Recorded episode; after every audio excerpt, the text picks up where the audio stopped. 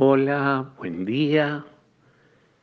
Hoy, en este domingo, eh, celebramos la fiesta de Nuestra Señora del Rosario.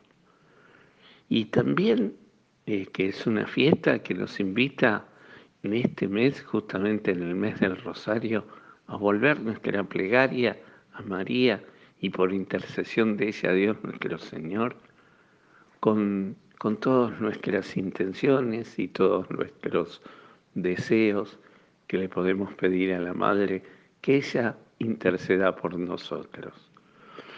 Y también hoy estamos encaminándonos ya hacia las fiestas patronales, en este día, segundo día de la novena preparatoria.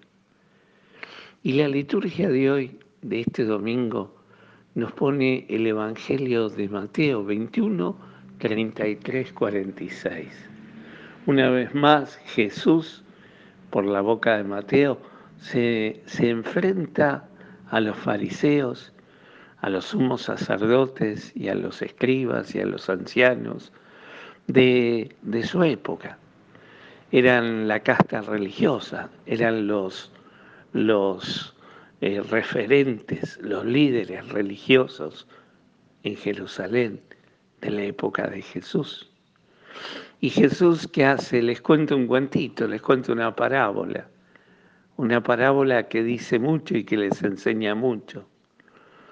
La parábola es aquel viñador que, que tiene, aquel hombre que tiene un campo enorme y decide invertir y armar una viña y planta un lagar y pone una torre y, pone todo lo mejor que tiene para crear esa viña.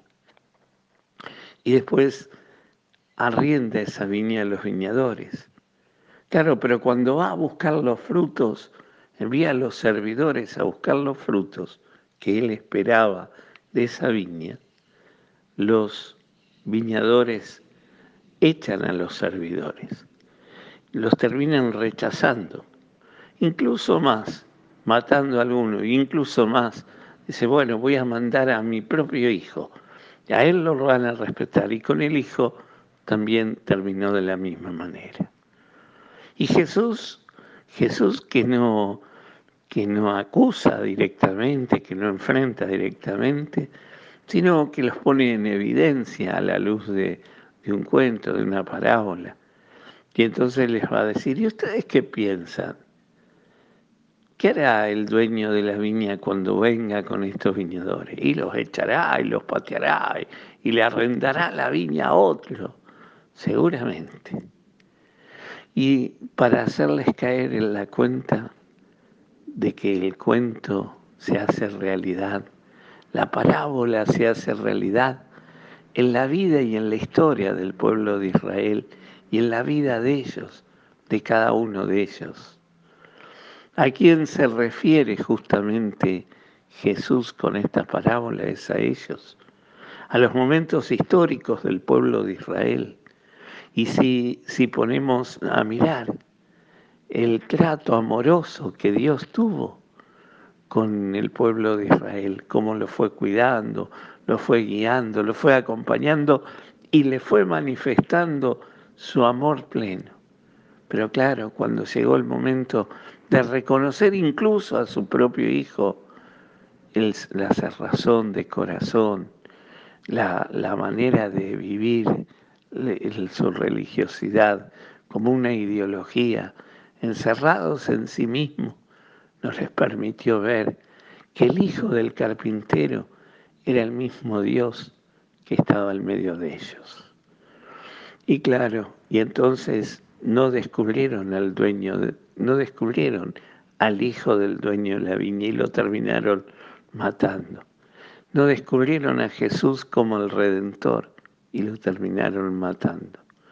Pero claro, el dueño de la viña no es no es cansable, no se cansa, está siempre dispuesto, ama plenamente y sigue buscando y sigue buscando a quien arrendar la viña, a quien darle la viña y a quien de quien espera los frutos. Y sigue poniendo su amor y sigue confiando en el hombre y esperando en él. Esta es la historia de Dios con el pueblo de Israel. Por eso les va a decir, eh, ustedes tengan cuidado, porque a ustedes se les va a sacar la viña y se les va a dar a un nuevo pueblo.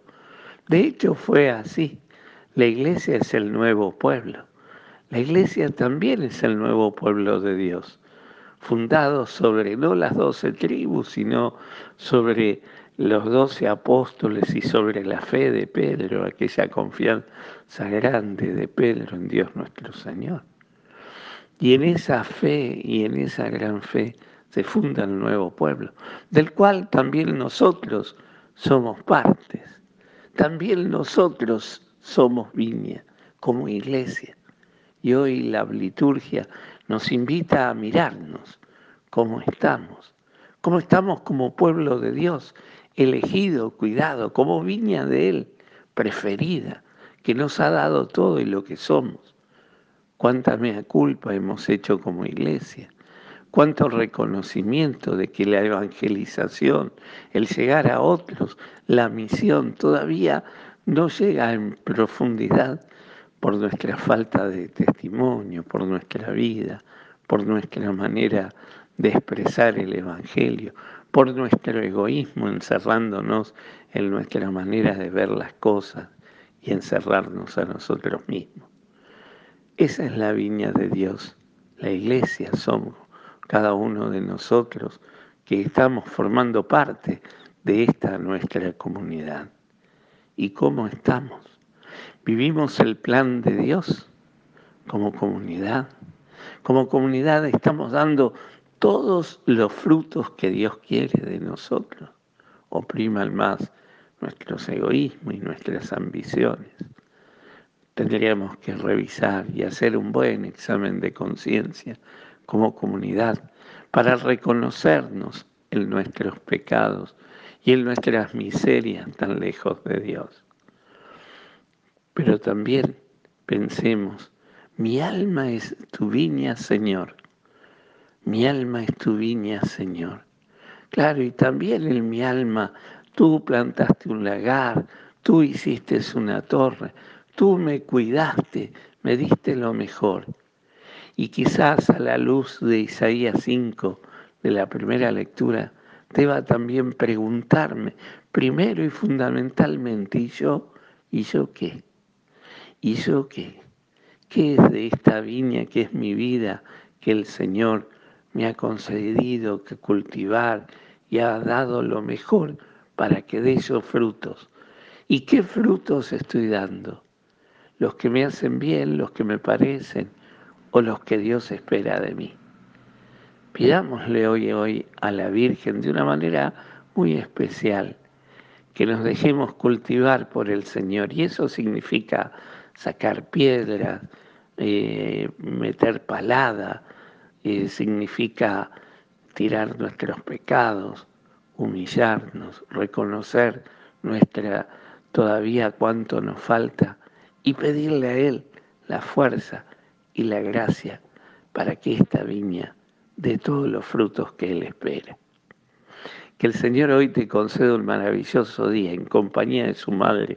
No te olvides, aunque sea hoy, un misterito del rosario para acompañar a María, prepararnos en las novenas patronales y sentir que estás de nuevo habilitando esa viña para que el Señor siga plantando y confiando de que en esa viña va a dar buenos frutos.